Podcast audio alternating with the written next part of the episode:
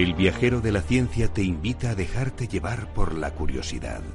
Abre tu mente a la infinidad de posibilidades del conocimiento, los datos, las pruebas, las teorías, la tecnología que cambiará el futuro.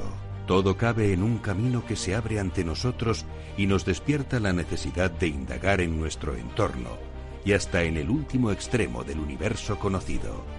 El viajero ya está en marcha.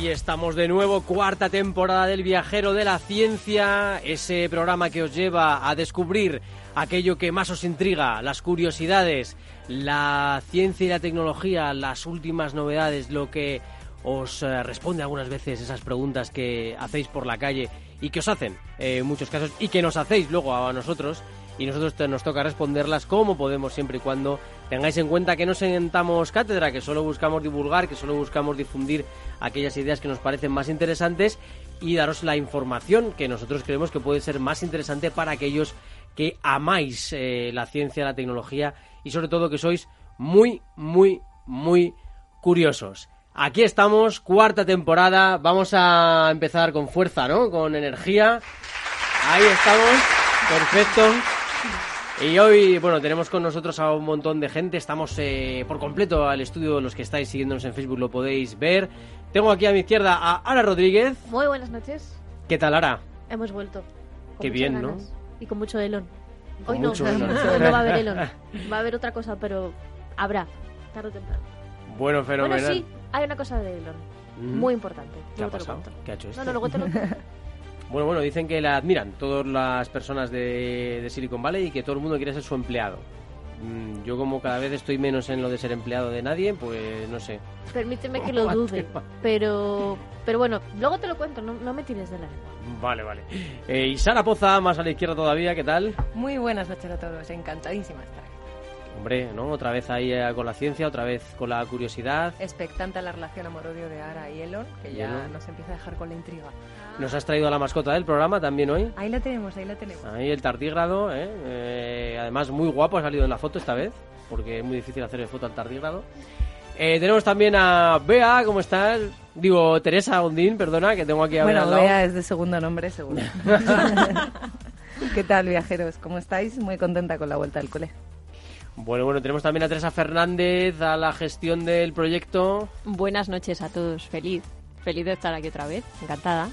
Y tenemos también a Beatriz Álvarez, ¿cómo estás aquí a mi lado hoy? ¿Qué tal, Charlie? Aquí con unas ganas de ciencia que no te puedes ni imaginar. El tuyo sin duda ha sido el verano más ajetreado, Bea. Eh, la verdad es que he currado bastante más que todos vosotros juntos. Y además, eh, bueno, y, pero, pero mucho, ¿eh? Pero mucho más, con diferencia. Y además tenemos hoy la colaboración especial de eh, Paco, Francisco Gordillo, el artista que ha hecho la taza del viajero de la ciencia, y Sofía, ¿qué tal? ¿Cómo estáis? Muy bien, muchas gracias por invitarnos. Bueno, al final vais a hablar, ¿no? Que veníais Bueno. con ganas de hablar. Mm, sí, poquito. malo es, qué malo. A escuchar, a escuchar. Le vamos a Como contar siempre, las palabras. Bueno, bueno, qué maravilla. Estamos todos entonces. Estamos un equipo fantástico y un grupo de amigos aquí eh, fenomenal. Inauguramos esta cuarta temporada del Viajero de la Ciencia, sobre todo agradeci- agradeciéndote a ti que estás al otro lado, tu confianza en este programa, tus comentarios en redes, tus preguntas, que son un estímulo, y las ganas de compartir con nosotros tu sed de conocimientos. En este primer programa te vamos a llevar a la cumbre sobre el cambio climático de la ONU, a ver si esta vez por fin salen medidas y no simplemente declaraciones. También a Silicon Valley, a conocer una gran estafa que nos va a contar Ana Rodríguez, ya ponemos el tono de misterio por aquí. Y a la Luna, para saber qué fue de los tardígrados allí enviados nuestras mascotas, que nos deberían pedir permiso cada vez que mandan un tardígrado, porque ya que nuestra mascota por lo menos nos podían consultar, ¿no? Derechos. Derechos, derechos por el tardígrado. Bueno, y ya sabéis, con el equipo más viajero que ya os he presentado, al micrófono y en la edición, vuestro viajero de la ciencia, Carlos Alameda, comenzamos ya con lo más importante de la semana en ciencia y tecnología. El viajero de la ciencia, Carlos Alameda. Con esta sintonía siempre me pongo como un poco más nervioso, ¿no? Porque empiezan los titulares, empiezan las noticias, empieza otra vez una cuarta temporada con, eh, con esta sintonía para contaros lo más importante que ha pasado en ciencia y tecnología. Y empezamos con una gran colisión entre asteroides que parece ser que disparó la biodiversidad en la Tierra. Un equipo internacional de investigadores, dirigidos por científicos de la Universidad Sueca de Lund, ha descubierto que la ruptura de una gran roca de 150 kilómetros de diámetro en el lejano cinturón de asteroides entre las órbitas de Marte y Júpiter ayudó hace 470 millones de años a disparar la biodiversidad en la Tierra. Bueno, pues entonces parece que sí que venimos de Marte y de Júpiter. Bueno, en fin, eh, descubren en Teruel un insecto dentro de un ámbar de 105 millones de años. Científicos del Museo de Historia Natural de la Universidad de Oxford y Museo Geominero de España han descrito una nueva especie de insecto que vivió hace 105 millones de años. El fósil, parecido a una mantis, se halló en el yacimiento de ámbar, de ámbar turolense de San Just y es clave para entender la evolución de las patas raptoras diseñar ciudades para que las personas realicen más actividad física. La falta de actividad física se encuentra entre los 10 principales factores de riesgo de mortalidad en el mundo. Coincidiendo con la Semana Europea de la Movilidad, una investigación en siete urbes europeas se centra en la movilidad a pie, una estrategia para aumentar la actividad física. Los resultados muestran que vivir en un entorno urbano con transporte público y un mayor número de viviendas, servicios e instalaciones se asocia a un 12% más de minutos caminados por semana. Y os presentamos a un robot capaz de por los vasos sanguíneos del cerebro. Científicos del Instituto de Tecnología de Massachusetts han diseñado una futura herramienta médica, un robot en miniatura con forma de serpiente, capaz de deslizarse con la mínima fricción a través de entornos estrechos y de difícil acceso. Así podría actuar no solo entre las venas o arterias, como hacían los dispositivos hasta ahora comercializados, sino también en el cerebro celdas solares del techo al interior de las casas. Científicos suecos y chinos han presentado prototipos de células solares que convierten la luz ambiental de espacios interiores en electricidad. La potencia que producen es baja, pero estiman que probablemente sea suficiente para alimentar los millones de productos que el Internet de las Cosas traerá en el futuro cercano. Y la India anuncia la prohibición de los cigarrillos electrónicos y el resto debería hacer lo mismo a tenor de los datos. La reciente crisis del cigarrillo electrónico que está teniendo lugar en Estados Unidos con la aparición de una rara enfermedad que ha afectado a casi 400 vapeadores y ha matado a seis. Ha generado un revuelo lógico también fuera de sus fronteras. De momento, la India es de los pocos países que lo han prohibido por los peligros que implica. Habrá grandes multas para todos aquellos que incumplan la ley. Nos vamos a Silicon Valley en un momentito.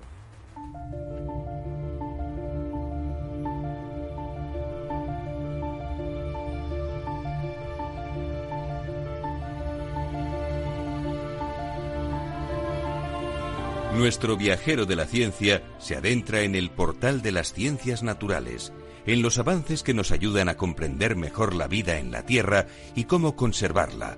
El planeta azul nos espera.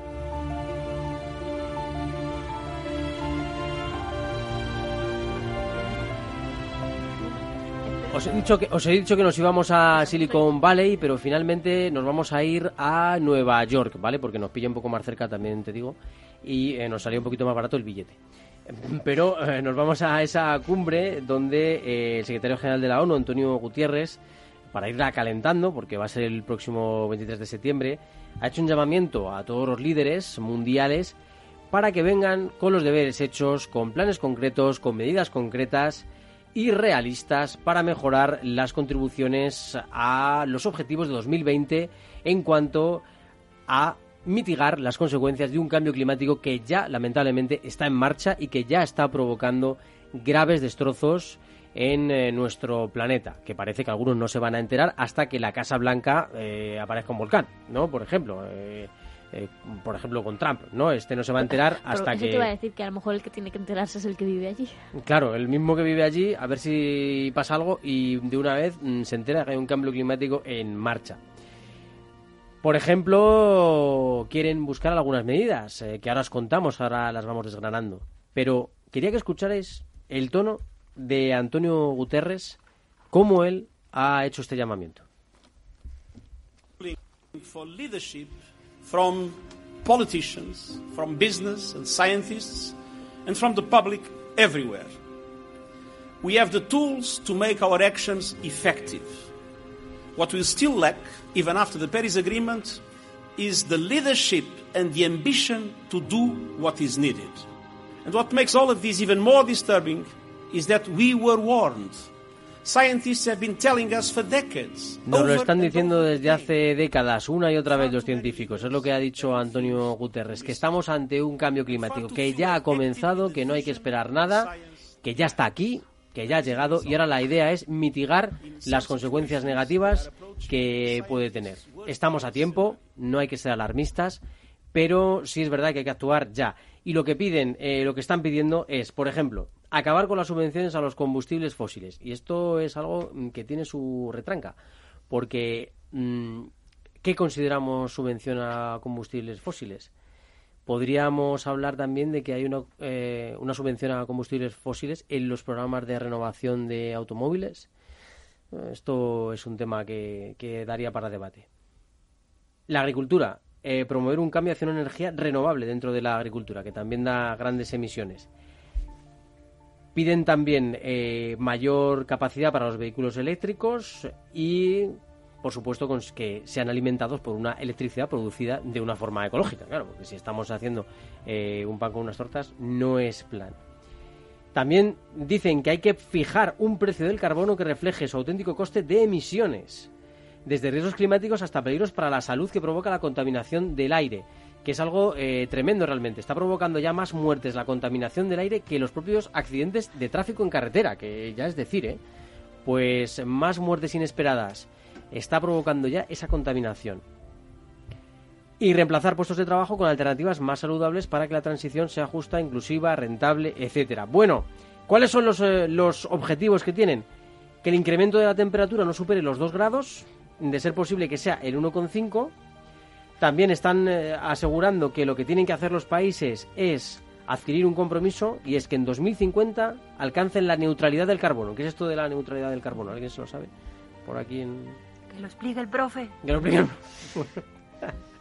Bueno, pues nada, es muy, sencillo. En el fondo es que la cantidad de CO2 que expulsamos a la atmósfera pues sea igual a la que capturamos, ¿no? Por ejemplo, a través de los bosques o también a través eh, de eh, materiales que sean capaces de, de asimilar esta eh, contaminación, como aquí os hemos eh, presentado y como en este programa habéis tenido científicos que os han hablado de ese tipo de, de materiales. Incluso también podéis reforestar un pueblo como Teresa Gundín, que ha reforestado en este caso Efectivamente. gracias a su Ya, olivos gracias a un- una coincidencia, ¿no? Eh, ha conseguido repoblar. No tenía con otra olivos. cosa que hacer el fin de semana que regalar a su hermana un árbol. Y a los invitados. Pero es un detalle muy bonito. y a cada uno de los invitados a un evento familiar. Pero desde aquí hago un llamamiento a todas las familias eh, que si no habéis plantado un árbol lo hagáis en algún momento de vuestra vida, que eh, quieras que no, esto también eh, conforma uno de los objetivos de la cumbre de la ONU. Eh, Yo los he plantado con pala, pero en este caso eh, habéis utilizado hasta una excavadora para que la replantación fuera Una más rápida. ¿no? retroexcavadora, pero vamos, como la copa de un pino, y nunca mejor dicho. Ay, madre mía, madre mía. Bueno, y, y vea, me comentabas también que, bueno, que habías encontrado algunos datos interesantes sobre el cambio climático. Sí, sabes que yo soy muy patriótica, Carlos. Entonces yo mm, barro para, para nuestro país y hablo de España, que, que es lo que ha eh, aportado España en, en los objetivos, o qué es lo que va a aportar, porque esto es el día 23, si no recuerdo mal, Exacto, exacto. eh, de este mes. Entonces, bueno, pues en concreto España y otros países eh, que colideran esta iniciativa, por ejemplo Perú, y otros colaboradores instan a los estados a asumir un mayor compromiso en temas de salud y calidad del aire. Nada más llegar me dice, ahora tengo una alergia. Las alergias no solamente vienen eh, de una cosa genética o de la salud está 100% alterada, eh, incluyo la mía, por la calidad del aire tan ínfima que tenemos eh, estos últimos años. Entonces, bueno, pues lo que pide España es implementar políticas encaminadas a alcanzar los valores de la Organización Mundial de la Salud sobre esta materia y, por otro lado, apostar de forma decidida por una transición ecológica, como hablabas tú antes, que no deje, eh, literalmente, dice el texto, a nadie atrás mientras eh, perdón, mediante el desarrollo de los planes nacionales, de planes nacionales para una transición justa eh, que genere empleos de calidad.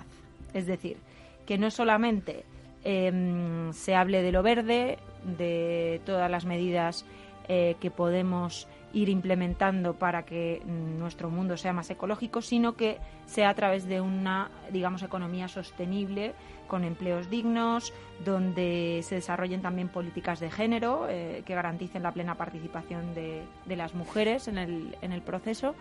Y bueno, pues todas estas cositas son de las que se encarga el Ministerio, como sabéis, de Transición Ecológica, liderado por la señora Teresa Rivera. Bueno, pues a ver si es verdad que hacen algo y a ver si es verdad que no se queda solo en, en, palabras y por fin pueden anunciar medidas concretas, que es lo que pide la ONU. O sea, lo que van a pedir es que a partir del lunes ya se esté hablando de, de medidas, ¿no? Y no simplemente se hagan declaraciones muy llamativas, eh, sino que se, se hablen ya y que se dupliquen o tripliquen las acciones en curso porque lo que tenemos ahora mismo llevaría a un aumento ya de 3 grados eh, centígrados. Y estamos ante uno de los veranos más calurosos que yo eh, recuerdo, pero que en España los científicos eh, están diciéndonos que ha sido un verano excepcionalmente cálido, que va a ser un otoño excepcionalmente cálido. Y esto puede traer muchos problemas en los ecosistemas, en las ciudades, en, en, el entorno rural, ya lo está teniendo gravísimos. De hecho, hoy una de las noticias eh, son las placas de hielo de Groenlandia, que bueno, pues van a suponer un aumento bastante considerable en el nivel del mar. Entonces, bueno, pues al final un poco mm, ahondando eh, un poco en el mismo tema, ¿no?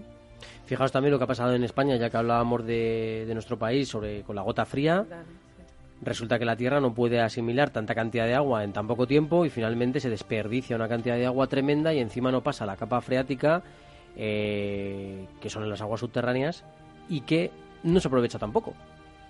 Lamentablemente, ¿no? Eh, pero bueno, mmm, muy complicado esto, eh, muy difícil, muchas presiones empresariales, industriales, para que no se lleven a cabo algunas de estas medidas ecológicas pero es verdad que también eh, hay un tema del que la ONU quiere concienciar y es que el desarrollo de políticas ecológicas va a generar empleo y va a generar mucho dinero. Y si estamos dispuestos a que nuestra energía sea renovable, sea más limpia, vamos a encontrarnos con empresas que van a poder aprovecharlo y que van a poder avanzar en ello. De hecho, las grandes empresas españolas de IBEX 35 están cada vez apostando más por las renovables y se van posicionando cada vez más en eh, la energía renovable. Aquí tenemos el estudio Naturgy, por ejemplo, que es una prueba de ello, ¿no? Pero, pero es, el, es, el, es el presente ya, tiene que ser ya el presente. Sí, efectivamente, Carlos, yo creo que es un cambio, ¿no? De al final de chip que se cree que obviamente es verdad que sectores se van a ver afectados, pero otros se van a desarrollar. Entonces, al final eh, es un poco que las empresas cambien un poco sus miras, ¿no? O se desarrollen en otros ámbitos que puedan favorecer este tipo de, bueno, pues de sociedad más sostenible al final. A grandes problemas, grandes soluciones. Eh, exacto, y, solu y, soluciones ya, ¿no? Acciones concretas. Vamos a, vamos a aclarar qué vamos a hacer exactamente y vamos a poner unos objetivos que si no luego esto se queda en grandes declaraciones muy bonitas, eh, sí, mm, pero... A mí una de las cosas, eh, si me permitís, no que, que siempre me ha llamado la atención son las políticas contra los plásticos, eh, que deberían, en mi opinión, ser muchísimo más populares eh, se, se, oye hablar de bueno pues ciertas eh, iniciativas eh, mini empresas y algún lobby que otro que lucha ya contra los plásticos y contra la barbarie de ver cómo los océanos se llenan de plástico pero todavía parece como un poco hippie, ¿no? Lo de... Lo, de ir de, contra el plástico. Sí, lo de los envases, mm. está muy bien el reciclaje y todo esto, pero pero lo de la utilización en, real... En el mercado todavía te llaman loca si le dices al charcutero que no te ponga un tupper de plástico. O que, que no ponga quieras el papel bolsa, este claro, que no bolsa. de toda la vida y dice, pero si esto es más cómodo, que no, que no. Le doy yo el mío, pero ¿qué dices? Loca. Sí, sí, sí, este, que no es quiero la un loca tupper. del barrio, Vaya. por loco. Sí, sí. No, bueno, pero al final es una cuestión de educación. O sea, Y también de depende del ¿no? país, Yo creo. Hay la- países Claro, que están más sí. concienciados que Pero otros. tendría que ser el propio em, eh, el, el, en este caso, empresario, el- el que te diga no Mm. mejor esto que no es plástico El- claro al final la gente pues lo que le dan es, es eso Eh, Paco, Sofía, ¿qué, qué pensáis? Eh, ¿qué, qué creéis? ¿Cómo podemos eh, conseguir que, bueno, pues que las cosas sean un poquito más ecológicas? empieza el contador de palabras Bueno, es cierto que a lo mejor a nivel, pues, la educación es muy importante, te tienen que dar más opciones, pero yo creo que, bueno, ser, tener una concienciación individual es esencial y que, bueno, todo el mundo tiene algo que aportar Y bueno, nosotros, por ejemplo, en casa hacemos nuestros, bueno, mm, intentamos consumir menos plástico y bueno, poquito a poco yo creo que si todos colaboramos eh, tiene que notar. Fíjate lo de las bolsas, ¿verdad? Que se ha notado bastante. Sí, bueno, a lo mejor también intentamos, hay cosas que es muy difícil no consumir plástico, pero solo intentando comprar a lo mejor un envase mucho más grande que te dure más, a lo mejor evitas el comprar muchos, por ejemplo, no sé, pues eh, si te compras un champú de un litro, no es lo mismo que te lo vayas comprando con envases pequeños. Entonces, bueno, reducir también es, es bueno.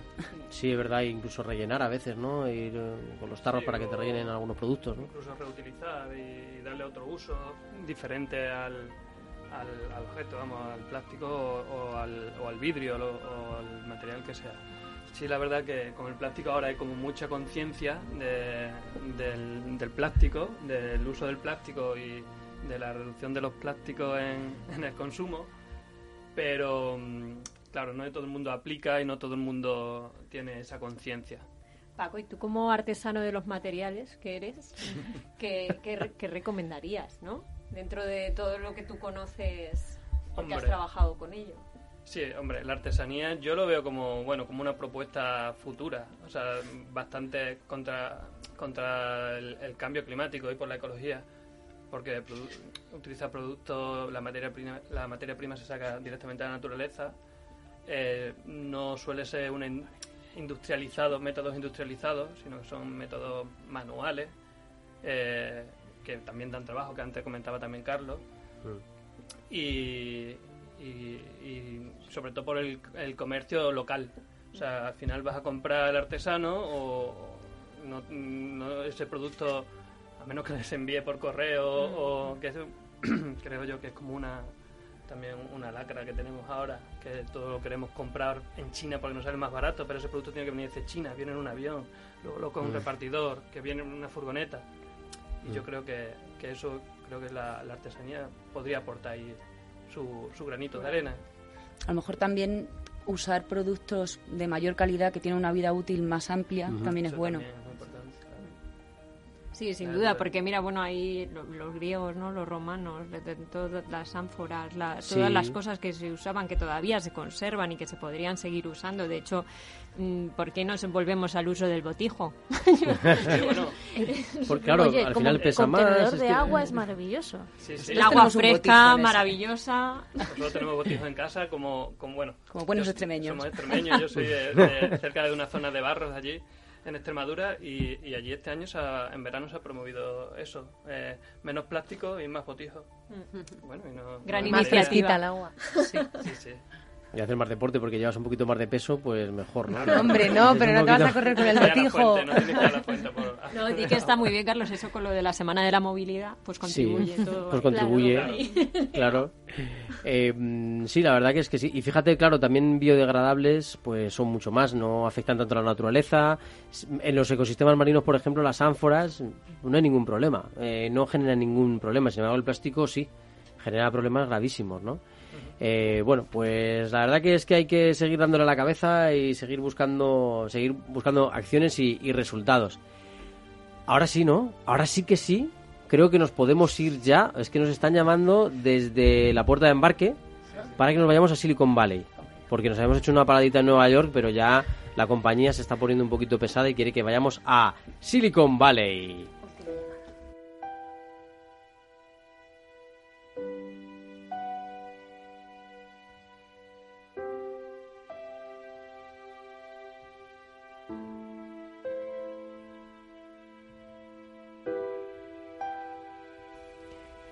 Uy, qué rápido hemos llegado. Eh, ¿Habéis cogido las maletas? Eh, ¿Habéis hecho Sí. bien el traslado? Todo bien. Vale, vale. Bueno, bien, bien. Eh, porque es que en Silicon Valley están pasando unas cosas últimamente. Eh, sí, está la cosa tensa. Está muy tensa. Mira, Mira, mira. el avión. Sale el avión ahora. Es que estamos todavía en la terminal, ¿vale? Sí, sí, estamos en la terminal. Y, y- y de hecho no, estamos preguntándonos si alguna de las personas que acaba de coger ese avión que hemos escuchado ha sido estafada por una empresa muy particular. Esperemos que no, Esperemos porque que no. no. no tendría muy buena salud en este momento, probablemente. si no, estaría ya con el pie en el otro barrio. ¿vale? Sí, O sea, bueno, y, y encima les habrían alertado incluso de cosas que nunca habrían tenido. Exactamente. Bueno, os pongo un poco en situación. Esto es el drama, el drama de Silicon Valley. O sea, es como si todo lo bonito de Silicon Valley hubiese estallado un día por los aires y, y el mundo se hubiese dado cuenta de que hay que tener mucho cuidado con, con lo que hacemos y con lo que invertimos y con lo que escribimos los periodistas también que tenemos aquí una gran parte de culpa. Esto no es noticia de, de hoy, pero es que justo esta semana eh, se ha publicado el libro que cuenta la historia en- en su traducción al español eh, y bueno, pues ha vuelto a retomarse el tema. Voy a hacer el libro porque Sí. la portada no tiene ningún desperdicio. Lo, lo podéis ver también los que estáis Sí, en ahí. Facebook, los que no, pues se llama Mala Sangre. Mala sangre, sí, en inglés Bad Blood. Eh, y bueno, vi- viene con su saquito de transferencia en la eh, portada, que da un poquito de miedo. Y además es, es en relieve, que da como... Que da- da, cosica. Sí, a mí me recuerda un poco al Tour de Francia, me da mal rollete. Sí, ¿Sabes? A las transfusiones de sangre y tal. Bueno, pues eh, el libro se publicaba esta semana, pero en inglés salió publicado el año pasado, en 2018. Y de hecho este año, a principios de, del año, eh, HBO hacía un documental, publicaba un documental eh, basado en este libro, que se llama La, La Fundadora, eh, que lo podéis ver si nos apetece leer, pero bueno, yo recomiendo que leáis el libro porque en verdad cuenta toda la historia desde dentro de una manera eh, muy interesante. Bueno, pues seguramente, si os digo los nombres de esta historia, nos van a sonar, pero cuando vayáis escuchando, esto salió en todos los medios de todo el mundo. Yo recuerdo haberlo visto en la televisión, como ver a esta chica eh, salir y ser como la creadora, la nueva Steve Jobs de, de la medicina. Eh, se llama Elizabeth Holmes, que es, es conocida por ser muy rubia y con unos ojos azules que cuando le miras a la cara da un poco de, de yuyu. ¿Vale? Da, da cosica también. ¿O así? Sí, es, eh, de hecho es Todo una- lo que la rodea es un poquito turbio. Sí, ¿eh? eh, eh, si te podéis buscar una imagen por, por Google, os, os recomiendo que lo hagáis porque eh, parte de su imagen fue también eh, motivo de, de toda la historia que se creó alrededor de Teranos, que era la empresa que ella creó en Silicon Valley cuando tenía 19 años, ¿vale? Con Ella- 19 con 19 años. años ella eh, no es que crease la empresa, es que triunfó con la empresa porque nada más empezar consiguió financiación de un gran número de fondos de inversión de allí de Silicon Valley gracias en parte a, a que su familia estaba muy bien posicionada en el sector y que conocía gente eh, del mundo de la inversión. Ella estudiaba en ese momento en Stanford eh, ingeniería química, pero la dejó un año después, o sea, a los 20 años si os dais cuenta, es un poco la historia de los grandes fundadores de, de las grandes empresas de Silicon Valley. O sea, total. eh, Facebook, pues ¿qué pasó? Su fundador, eh, Zuckerberg, dejó la universidad. Pero programarlo es lo mismo que biotecnología. Ahí estamos jugando a otro sector. Además Steve que- Jobs, por ejemplo, también dejó la universidad antes de fundar, bueno, al mismo tiempo que fundaba el pre-Apple. Eh, y Eso de hecho, genera Holmes- un poquito de... mm, Sí. eh, ¿Cómo decirte? Que para los profesores, por ejemplo, es un poco triste, ¿no? Porque Un al poco final triste, sí. parece que está de moda, que es muy guay dejar la universidad o dejar los estudios que estés haciendo, me da lo mismo, para montar tu propia empresa o para jugar al Fortnite como... Como eh, cada uno considere. O lo, o lo que es peor, que es sinónimo de triunfo, que no siempre. Y no Bueno, siempre, no ¿verdad? siempre. Igual que no siempre ser buen, jugar bien al fútbol de pequeño implica que vayas a ser un jugador de éxito. Es decir, todas estas cosas. O sacar buenas la vida es notas complicada, tampoco ¿no? implica que seas alguien de éxito.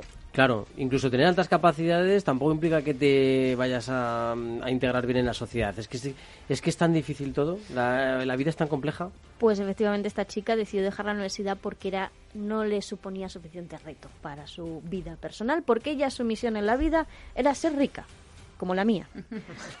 Ahora te has desviado del camino. Pero yo me he desviado del camino y ya quería ser rica. Lo que pasa es que, como Steve Jobs, porque era su, su ídolo en el, en el mundo, de hecho vestían igual. Si veis fotos, irá vestida siempre con un jersey de cuello alto negro, como Steve Jobs en su momento.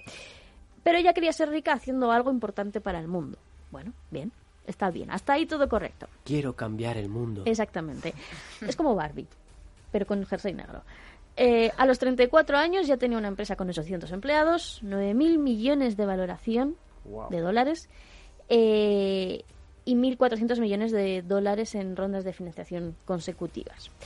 Eh, un año después fue acusada de fraude masivo, una multa de medio millón de dólares, 20 años de posible cárcel, que todavía estamos pendientes del juicio, y 22 cargos por, por fraude a, a la medicina y al país, a Estados Unidos.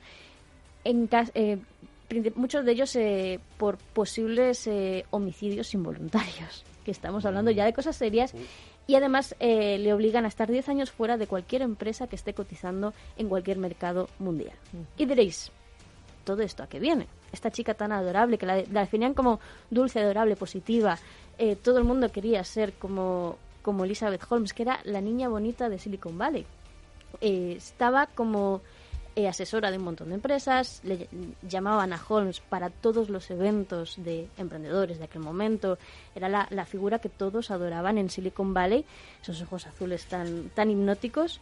Eh, fue definida como Forbes como una de las mujeres más influyentes del mundo, que, que es como, ojo, eh, si lo dice Forbes, si analizásemos todo lo que dice Forbes, a lo mejor encontrábamos aquí otro otro mala sangre, ¿no? Sí, claro, porque aparte, claro, si te pones a decir cosas, al final algo aciertas. Bueno, pues ¿qué hizo Holmes para convertirse en la más odiada de Silicon Valley des- después de haber sido la más querida? Pues creó a Edison, que este nombre es muy bonito. Edison. Edison. Edison. Además, O- recordando a. O 4S, como el iPhone. Porque ella, ah, como era muy fan de Jobs, pues dijo, pues creo el 4S. Pues le copio el nombre. La idea en verdad es muy bonita. Ella se fue a, hizo una beca en, en la zona de, de en algunas zonas de Asia y justo cuando estuvo la epidemia del SARS. Y dio- se dio cuenta de que había muchas pruebas para el SARS que eran muy invasivas con las personas. Básicamente eran inyecciones o agujas que sacaban sangre. Y además ella tiene fobia con la sangre dijo, perfecto, voy a crear una máquina mágica que con una sola gota de sangre sacada de la yema del dedo analice más de 200 patologías. O sea, un análisis de sangre, pero con una gotita de sangre. Y dices, bueno, venga, va. La cosa se complica cuando esas patologías no son las que ya tienes, sino las que podrías tener en un futuro. O sea, latentes. Esto ya empieza a sonar un poco peliagudo. Sí, porque la verdad que parece bastante complicado, ¿no? Exactamente. Eh, bueno, pues eh, Holmes crea la máquina, crea la máquina, vamos a hacer aquí un impasse, em, y la empieza a vender antes de que funcione. Pero nadie sabía que no funcionaba. Qué desastre. Ahora, ¿A dónde la vendían? ¿Hospitales, entiendo? A hospitales y ¿A a pacientes.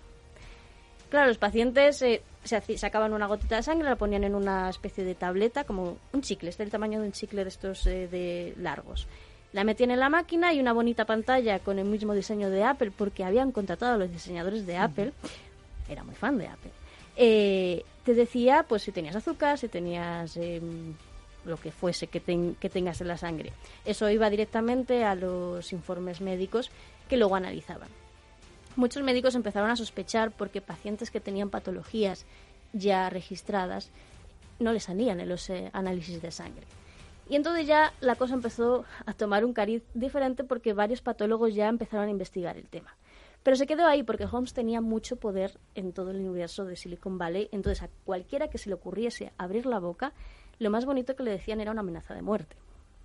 O sea, era ya a nivel mafia, nivel eh, de te voy a demandar. Entonces la gente le tenía tanto miedo que nadie hablaba. Esa chica había aprendido mucho de las películas, ¿no? Exactamente. De mafia. Hasta que llegó nuestro amigo Cariru, que aquí hacemos un, un aplauso muy grande al mundo del periodismo de investigación, eh, que es el autor del libro. De hecho, eh, decidió investigar la historia de, de Teranos con un aliciente, o sea, con un añadido.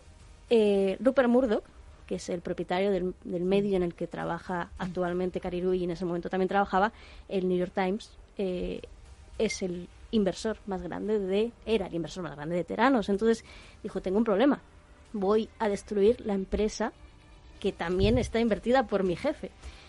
Voy a morder la mano de quien me da de comer en el fondo, ¿no? Muy seguro tenía que estar para que eh, pasase. Y en, en 2014 publicó un artículo que se llamaba Las dificultades de, la empresa, de una empresa respetada. Básicamente decía que todo lo que pasaba en Teranos era mentira. Lo que había hecho Holmes era crear una máquina que estaba vacía por dentro. Tenía cosas, se movían, pero lo que daba la pantalla era mentira. ¿Pero y qué consigue ella dando Ahora resultados vamos. que son mentiras? Ahora vamos. Vamos al proceso. La máquina daba resultados que eran mentira. Pero claro, no podía decir que era mentira porque ya había creado una bola de nieve tan grande de la que era incapaz de salir. Eh, los resultados dicen que, que posiblemente Holmes eh, tenga sea sociópata. Y ella estuviese tan convencida de que su misión en el mundo era tan importante que le daba igual la vida de la gente. Simplemente ella quería crear algo que fuese importante. Ya si funcionase o no, bueno, pues... Sí, que eh, quería la idea, ¿no? Exactamente. ¿Qué hacían para que...? O sea, ellos sabían que los resultados eran mentira. Lo que hacían era coger máquinas de Siemens, que son las que utilizan los laboratorios regularmente, y cogían la gota de sangre y la diluían, diluían en agua. Sí, vale, el resultado salía, pero salía erróneo porque cuando diluyes una sa- sangre en agua, los resultados pueden dar fallo. Hay ciertas cosas que no tienen suficiente eh, consistencia como para analizar tanto volumen Y- de y- sangre. Y quieras que no, estás contaminando la muestra con ese agua, por muy purificada que esté, y evidentemente ya... Que lo dudo porque si la máquina no tenía nada. Sí, pues podría estar contaminada también, si no se ha tratado con cuidado. ¿Qué pasa? He dicho que la empresa tenía 900 empleados. De los 900 se pueden contar con los dedos de la mano la gente que había visto y usado la máquina. O sea, la política de empresa era tan eh, corrosiva que no permitía que nadie eh, se acercase a la máquina ni supiese que la máquina efectivamente no funcionaba. Cuando iban a enseñársela a algún inversor o alguna farmacéutica para, para enseñársela, eh, lo que era, se hacía un teatro. Se metía sangre y, y se programaba la máquina para que sacase un resultado eh, de, del- de la sangre. Esto es como el aparatito que supuestamente mide las audiencias en España en televisión. Eh, Más se o supone menos. que existe, pero nadie lo ha visto. Más o menos. Em, total, que Carreyu en su momento escribió el artículo y habló con un montón de, de, de empleados de la, de, la, de la compañía trabajando en ese momento y que se habían ido porque en cuanto alguien dudaba del sistema se le echaba automáticamente. Se habla en el libro de que desaparecía gente de la empresa. No es que se muriesen, simplemente pues se les invitaba a marcharse y tenían acuerdos de confidencialidad, tan gordos que era imposible que alguien hablase. Hasta que una de las bioquímicas, eh, que no recuerdo el nombre, decidió hablar porque se dio cuenta de que había gente que estaba peligrando su vida. Eh, ya, ya no era enseñársela a una, a una farmacéutica, no, es que se estaba empezando a vender la máquina a usuarios, a gente, a, a gente enferma. Y ahí dijo, ya, por aquí no puedo pasar. Claro. Y entonces habló con Carillo.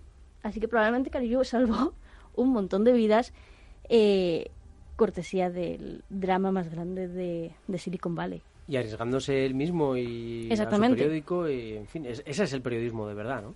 Así que es- esta historia me gusta por, por dos lados. Por. Porque no es que quiera destruir el universo de Silicon Valley, que bueno, pues eh, hay gente muy válida, pero también hay que tomarlo con, con pinzas. Y también por la parte del periodismo que, bueno, pues arriesgó mucho y, y se mojó también mucho. Pero bueno, el resultado aquí está. Jolín, pues muchísimas gracias, Sara, por habernos, eh, por habernos descubierto este libro, por habernos descubierto este tema tan interesante y por haberlo contado con tanto misterio, porque al final te estábamos escuchando todos como si estuviéramos eh, ante una novela policíaca, ¿no? Yo, o sea, el libro quizás es un poco complicado porque habla mucho de inversores y de la historia de, de la creación de la empresa, pero si veis el documental, que se centra mucho en la figura de ella, entenderéis por qué consiguió engañar a tanta gente en tantos lugares del mundo, porque ella es hipnótica. Es- Te, te- te mira con esos ojos azules, Sí, ¿no? Y te Eh, lleva a otro es mundo. ese ¿eh? tipo de persona que te atrae y enseguida te tiene ya por los pies, pero también da miedo, porque era capaz de, de pasar de 0 a 100 en, en cuestión de segundos. Entonces, Uh. os recomiendo que veáis el documental y entendáis lo que significó eh, Holmes para el universo de Silicon Valley, porque ella ha definido un antes y un después en, en, eh, en la zona. Antes de que nos atrape la mirada de esta empresaria, de esta emprendedora venida menos ahora, eh, gracias a los periodistas que han hecho grandemente y perfectamente su trabajo, vamos a coger de nuevo la maleta y nos vamos de Silicon Valley a Cabo Cañaveral porque lo que os voy a proponer ahora mismo es un viaje a la luna acompañados por nuestra mascota, el tardígrado.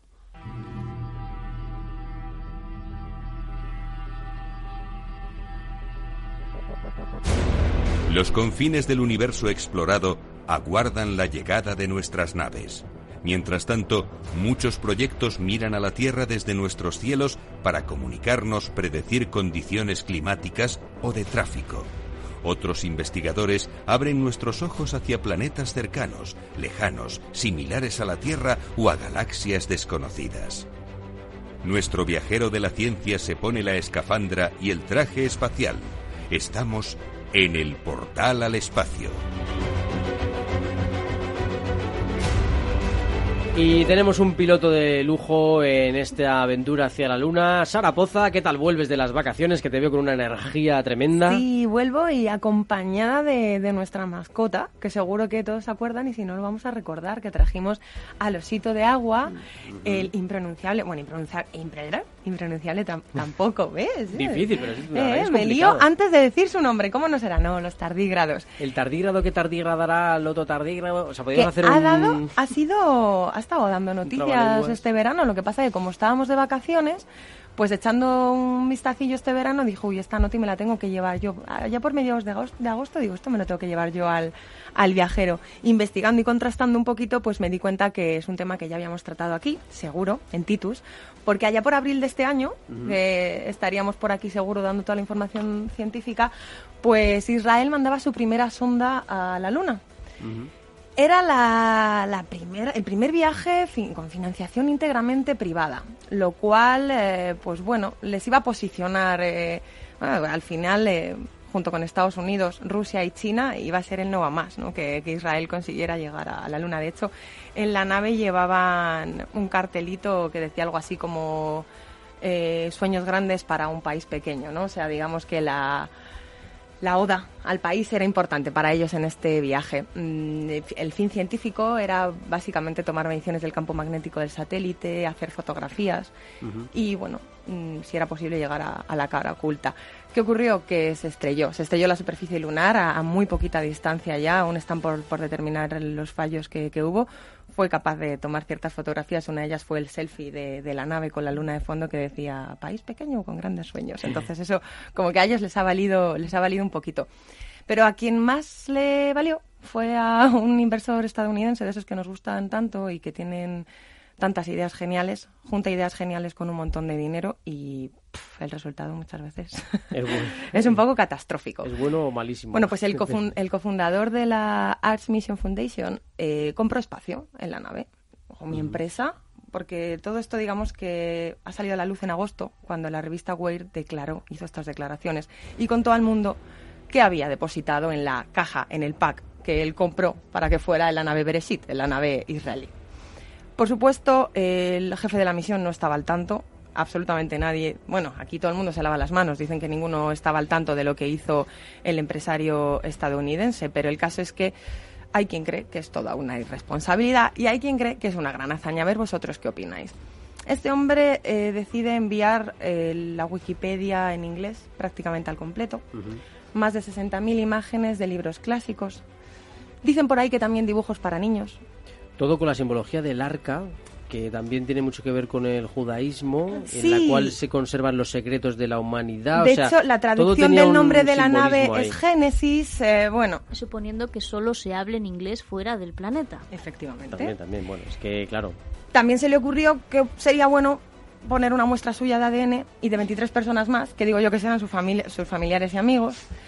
En fin, no se dejó nada de lo que él creyera que podía servir para reconstruir la humanidad de nuevo en caso de catástrofe. Esas fotos de libros clásicos, la Wikipedia en inglés, su ADN. Y miles de tardígrados. Miles de tardígrados que, bueno, ya conocemos sus- su capacidad, la capacidad que tienen de supervivencia, de resistencia, que pueden permanecer hasta 10 años muertos, por así decirlo, deshidratados, y con una sola gota de agua recuperarían, eh, por así decirlo, la, la vida o saldrían de esa latencia.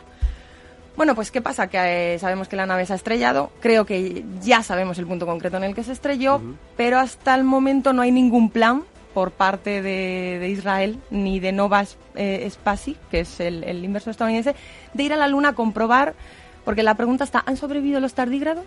Porque se cree que el conocimiento estará vagando por ahí. No, probablemente no haya soportado eh, eh, la explosión, el choque y demás. Pero los tardígrados sí que es cierto que, hay muchas, muchos sectores que creen que, probablemente es imposible que hayan resistido la radiación, el impacto, pero ya sabemos que, se encuentran bajo condiciones muy, muy, muy fuertes y a pesar de eso son capaces de, sobrevivir. Entonces ahora mismo hay un sector que cree que por ahí deben estar los tardígrados, la incógnita está en que alguien tendrá que ir a- a, A a so- sobrevivir. Claro, a decir, observarlo, bueno, a observar si ha quedado algo, ¿no? A- A ver si es posible recoger una muestra en la que se Claro, pueda por un lado se ha quedado eso, algo. ¿no? Y por otro lado, si hubiera tardígrados, esos tardígrados, como decimos, están eh, aletargados. Necesitarían comida y agua, fundamental, porque son súper resistentes. Pero necesitan comida y agua, aunque sea un poquito, porque ahora mismo están deshidratados.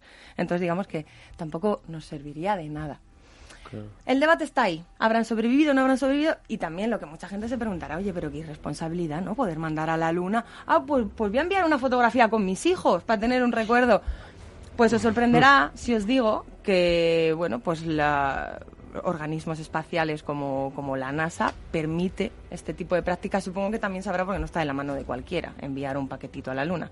Pero a diferencia de otros planetas, pues como ocurre en Marte, Marte está súper protegido, pero digamos que la Luna ahora mismo no se considera de gran relevancia para la búsqueda de vida, por lo que las medidas de esterilización que hay acerca de Marte para evitar cualquier tipo de contaminación biológica no lo son en la Luna.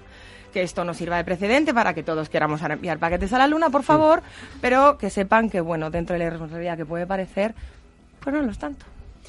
Eh, eh, quiero añadir que varias organizaciones de protección animal se manifestaron para ir a buscar a los tardígrados.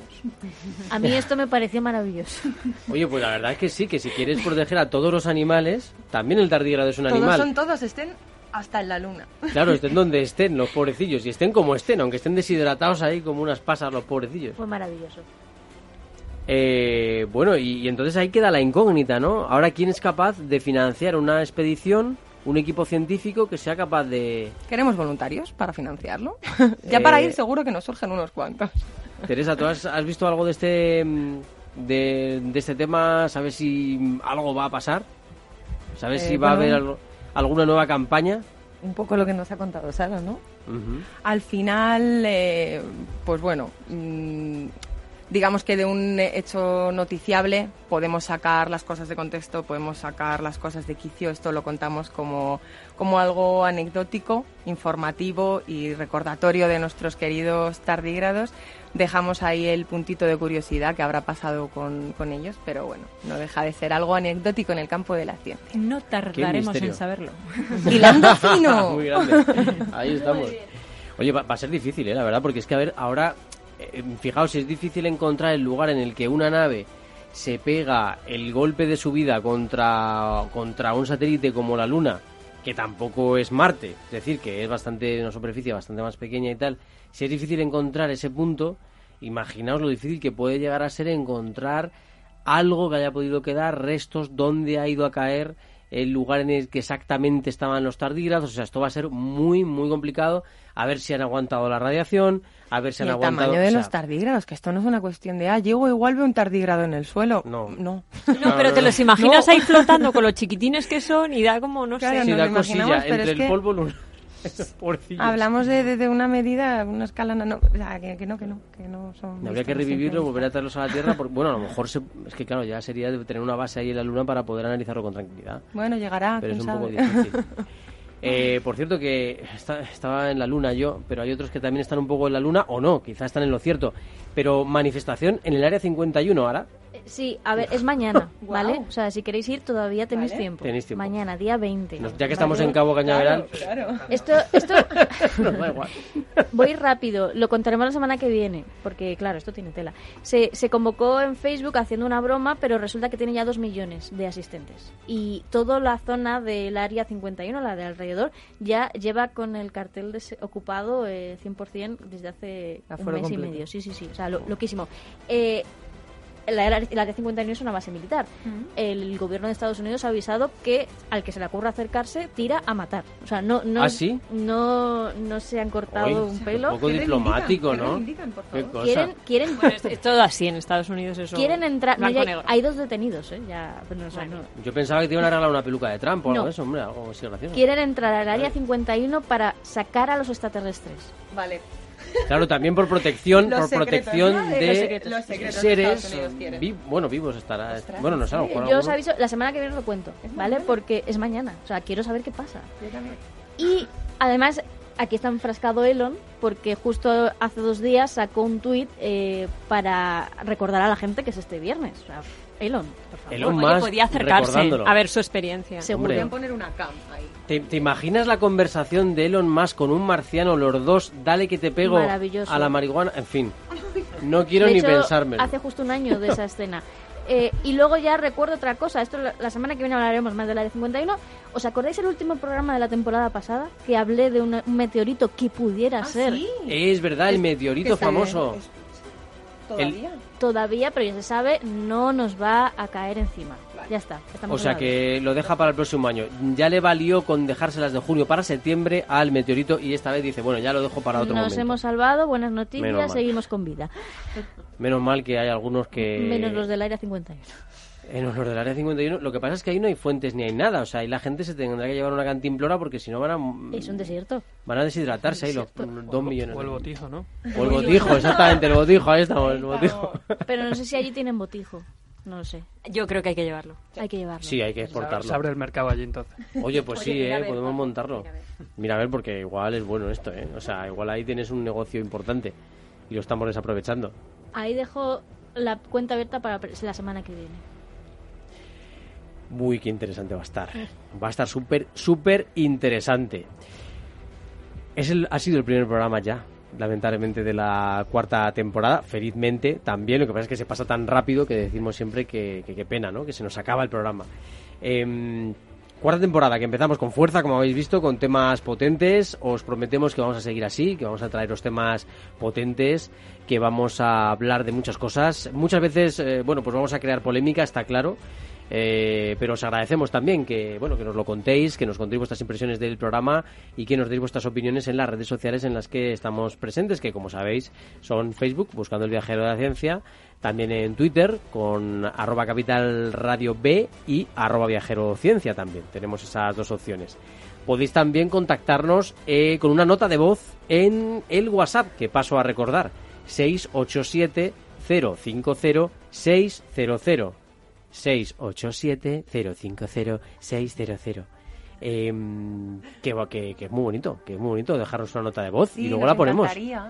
Sí, sí, hemos eh, tenido también a- en las redes sociales a Manolo, a Santi, a Javier, a Lorena, bueno, bueno, bueno, hemos tenido a varias personas. De hecho, nos dejaba un comentario mm, Santi diciéndonos que, no, perdón, Manolo diciéndonos qué ganas de veros de nuevo activos. Y Javier que nos decía, hola de nuevo viajeros. Y también nos contaba Manolo en cuanto a nuestra emprendedora famosa de Teranos, que vaya psicópata, vaya psicópata. Y además es una persona, Manolo, que sabe eh, mucho de lo que nos pasa en el cerebro. De momento Mm, sociópata, no sabemos si es psicópata. Eh, sí, A ya veremos, a ver. No sé. Y también un poco funambulista y hipno- hipnotizadora, ¿no? Es capaz de todo esta chica, yo En mi creo. casa la llamarían loca. Ahora yo creo que la vas a adoptar como a Elon. No, esta no, esta no, que mata gente.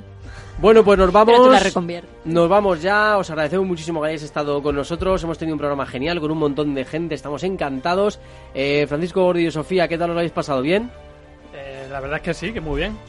Ha sido todo un placer. Repetís experiencia, ¿no? Repetiremos seguro. Si nos volvéis a invitar, sí. Por supuesto que os invitamos, hombre, con esas tazas que nos habéis hecho tan bonitas, pues cómo no vamos a hacerlo. Nos vamos, pero ya sabéis que volvemos la próxima semana con más temas que os van a apasionar. Seguimos en el viajero de la ciencia proponiéndoos los mejores viajes a que van a satisfacer vuestra curiosidad.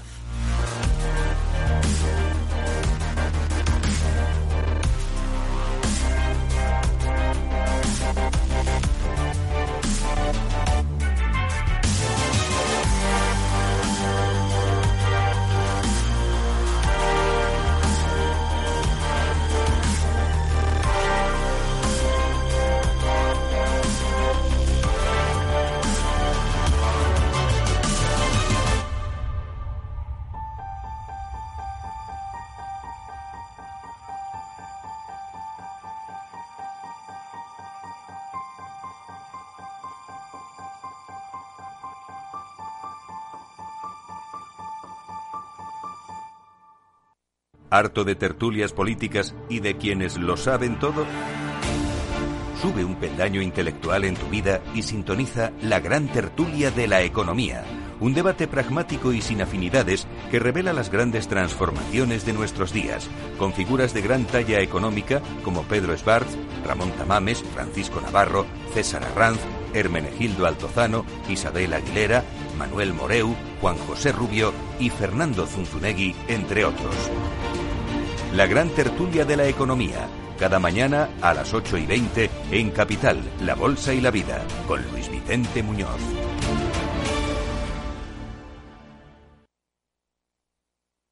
Capital Radio, la genuina radio económica.